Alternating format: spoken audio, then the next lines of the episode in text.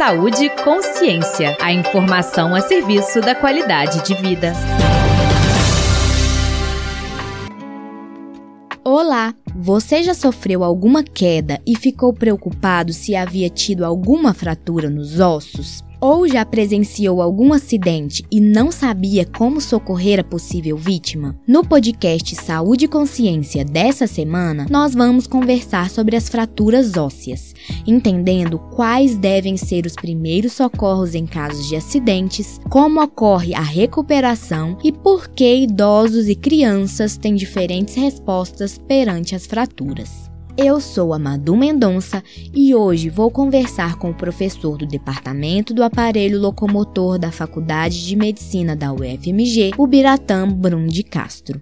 Olá, professor, obrigada pela participação aqui no Saúde e Consciência. Para começar, professor, como são definidas as fraturas? Fratura é um, uma agressão que acontece na, no eixo do osso que pode ser no meio do osso ou nas extremidades dos ossos. Então, você tem um evento traumático, uma contusão, uma pancada, uma queda, que leva à perda da continuidade desse osso. É, nos acidentes domésticos, eles, eles vão pegar normalmente as extremidades de idade. Então, crianças e mais velhos são mais sujeitos nos acidentes domésticos. E na população jovem, adulto, adulto jovem, a gente vai pensar mais em grande energia de trauma para levar as fraturas, decorrentes, então, quedas acentuadas ou os acidentes de trânsito, onde são os mais comuns, além das violências, os acidentes decorridos de traumas violentos. Professor, após algum trauma, como quedas ou acidentes, é comum que as pessoas fiquem em dúvida se tiveram alguma fratura nos ossos. Quais sinais indicam que a fratura ocorreu e quando a pessoa acidentada deve procurar pelo atendimento médico? Nos traumas de menor energia, com menor velocidade do trauma, uma queda em casa sem maior repercussão, a gente pode é, encontrar um edema, um inchaço, que deve ter uma solução mais rápida. A persistência desses sintomas é, são indicativos de que a gente deve procurar o atendimento. Mas, imediatamente, deformidade na, no eixo do osso ou do membro, a presença de grande edema, de grande hematoma, ou incapacidade de colocar o pé ou de fazer uma movimentação com o membro superior, eu acho que é imperioso que se busque o atendimento. Quais são as orientações em relação aos primeiros socorros nos casos de fratura? Traumas relacionados a membro superior. Normalmente você pode imobilizá-los, é, é, somente sustentando o braço e ou colocando uma tipóia e procurando um atendimento. Traumas é, com potencial maior de gravidade, envolvendo coluna cervical, dorsal ou torácica, ou lombar. A gente pensa que talvez o melhor é entrar em contato com o SAMU, por exemplo, caiu de uma escada em casa, ele está deitado, está sentindo muita dor, ou foi atropelado, está no meio da rua. Ele tem que ser mobilizado para a equipe que está acostumada com socorro. Professor, é comum ouvirmos falar sobre as fraturas expostas. O que são essas fraturas? Fratura exposta é qualquer fratura que tem contato, o foco da fratura tem contato com o meio externo. Então, pode ser uma fratura de criança que cai e, a, e tem uma ferida próxima do foco de fratura, é uma fratura exposta até uma fratura muito grave, atropelamento, queda de moto, acidente de carro, é, onde que o osso ele fica completamente exposto. De qualquer forma, são, é, são fraturas que vão demandar tratamento cirúrgico. No caso das fraturas expostas, é indicado chamar o SAMU ou o Corpo de Bombeiros para o transporte do acidentado. Mas, professor, e nos casos em que a pessoa está no interior, por exemplo, e não consegue acesso rápido ao SAMU, o que fazer? Fraturas expostas, ou seja, aquelas fraturas que próximo do foco da fratura ou da suspeita de fratura tenha sangramento, tenha ferida, é, o ideal é que não mexa e caso não tenha condição, é cobrir a ferida com gás, faixa e transportar o quanto antes para um pronto atendimento. De acordo com dados do Instituto Nacional de Traumatologia e Ortopedia em 2022, 40% dos idosos com mais de 80 anos sofrem quedas todos os anos. E como o senhor disse lá no começo do podcast, esse grupo é um dos que mais sofrem fraturas em decorrência de acidentes domésticos. Professor, por que há essa fragilidade nos ossos dos idosos? No osso envelhecido, ele tem uma fragilidade óssea maior, uma osteoporose associada, que predispõe a alguns tipos de fraturas. Fraturas em osso esponjoso, como o da vértebra, ela diminui a estrutura dela, diminui de tamanho. Em ossos corticais, ela pode ter fraturas é, que são em, em, em, vetores de força é, no eixo do osso.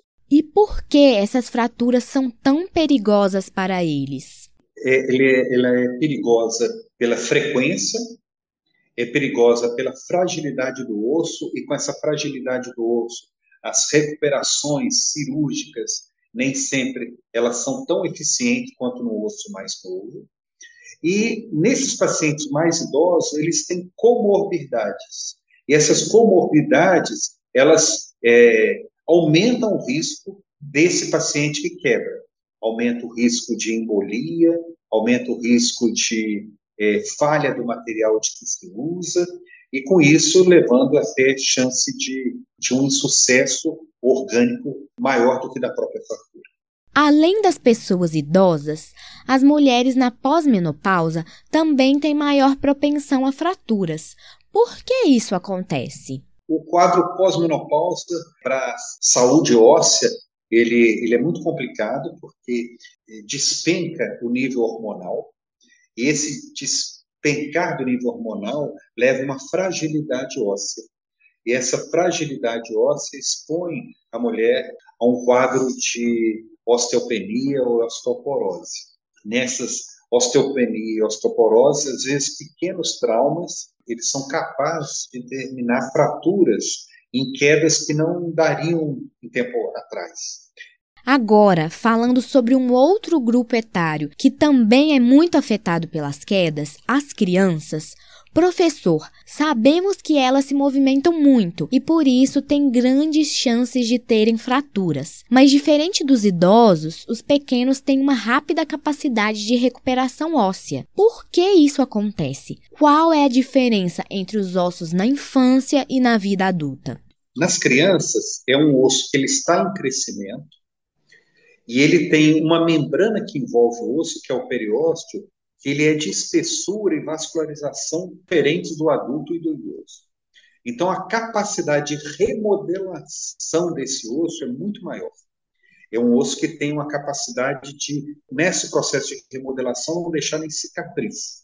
Então, em fraturas que acontecem na primeira infância, quando ele fica adulto, ele não tem nem mais cicatriz porque teve uma grande capacidade de remodelação.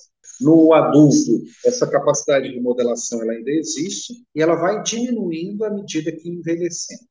Apesar da rápida capacidade de recuperação, é possível que as fraturas prejudiquem as crianças de alguma forma, seu processo de crescimento, por exemplo? É, todas as fraturas que envolvam a superfície articular ou a placa de crescimento que está muito próximo dessa superfície articular, elas podem comprometer o eixo de desenvolvimento daquele segmento envolvido. Então, classicamente, as fraturas do cotovelo em criança pode levar à deformidade futura disso, mas qualquer fratura que envolva a placa de crescimento, fratura do rádio distal, do húmero proximal, as fraturas do cotovelo, do joelho. Professor, e como evitar que isso aconteça? Então, primeiro, a gente fazer o diagnóstico é, precoce, correto, porque criança machuca muito, cai muito, pula muito, né? Então, assim, toda criança pula, né? Criança que não pula, a gente fica preocupado com ela, né? Então, há sempre o risco de, de ter uma fratura. Na suspeita, buscar o atendimento correto, e aí vai passar por exames de imagem. Se por acaso envolver o comprometimento de articulação, conversar com o profissional sobre o risco de alteração futura. E se houver o risco, é manter a continuidade de tratamento. Agora, falando sobre a recuperação das fraturas em geral, professor, sabemos que o procedimento de recuperação mais comum é a utilização de talas e gessos. Porém, existem casos que exigem procedimento cirúrgico, por exemplo. Por que isso acontece? Quais são esses casos? É, a gente fala sempre que as fraturas completas, ou seja, que ela pegou as duas superfícies da parede do osso, quando elas estão completas, atingidas de forma igual, elas têm um risco maior de é, tratamento cirúrgico. E, normalmente, as indicações de tratamento cirúrgico são para as fraturas completas e instáveis. Instáveis são aquelas fraturas que elas não permanecem no lugar mesmo após é, o primeiro atendimento. E como esse procedimento é realizado? Então é necessário então reduzir, que é o termo que a gente usa para colocar o osso na posição ideal, e depois manter esse osso naquela posição. Então, se isso não é possível é, de uma forma é, por imobilização, pala, aparelho gessado ou órtese, a indicação é operar. Normalmente usam-se fios metálicos nas fraturas menores, placas e parafusos nas extremidades é, dos ossos e nos membros inferiores, e a possibilidade de usar hastes dentro do osso e em osso longo, normalmente fêmur e tíbia. Durante o processo de recuperação, é comum que os médicos orientem que o acidentado faça fisioterapia. Qual é a importância dessa prática? Hoje a gente só fala em sucesso de tratamento, seja clínico, ou seja, não cirúrgico, e o cirúrgico, se o paciente recupera o mais próximo possível da função original. Nesse caso, a fisioterapia ela tem uma importância de auxiliar, então, na recuperação pós-imobilização ou pós-cirurgia, para que ele ganhe o quanto antes essa, essa capacidade. Então, seja no ganho da mobilidade articular, é, seja na, na, destreza de movimentos finos é, após o, o comprometimento, e também no equilíbrio. Professor, após a recuperação, esse osso fraturado se torna mais frágil ou volta totalmente ao normal? Ele é uma estrutura viva que ela volta à integridade depois. Então, assim, a gente, na grande maioria dos casos, tirando algumas doenças, é para voltar com a mesma integridade antes. É, a gente tem sempre que lembrar que depois que tem o trauma, esse trauma ele pode ter é, comprometido a estrutura do osso, e o resultado desse comprometimento é um osso próximo do normal, mas não é completamente normal. E com isso, ele vai determinar uma sequela da fratura, não é nem do tratamento, que é até possível que aconteça. Mas só a fratura, seja pelo número de fragmentos, onde que ela quebrou, é, em qual idade que aconteceu, ele pode determinar uma consequência dessa fratura que a gente chama então de sequelas da própria fratura. Mais uma vez, agradecemos a participação do professor Ubiratã Brum de Castro. Encerramos aqui mais um episódio do podcast Saúde e Consciência. Mas não deixe de participar com a gente por meio de comentários, dúvidas e sugestões, que podem ser encaminhadas para o nosso WhatsApp. O número é 031 985760326 e siga o Saúde e Consciência no seu agregador de podcast preferido e ative as notificações para ficar por dentro de tudo que postamos. Essa edição foi produzida por Carolina Magalhães e Giovanna Maldini. Eu sou Madu Mendonça, informação é saúde e até a próxima. Você ouviu Saúde e Consciência. Uma produção do Centro de Comunicação Social da Faculdade de Medicina da UFMG.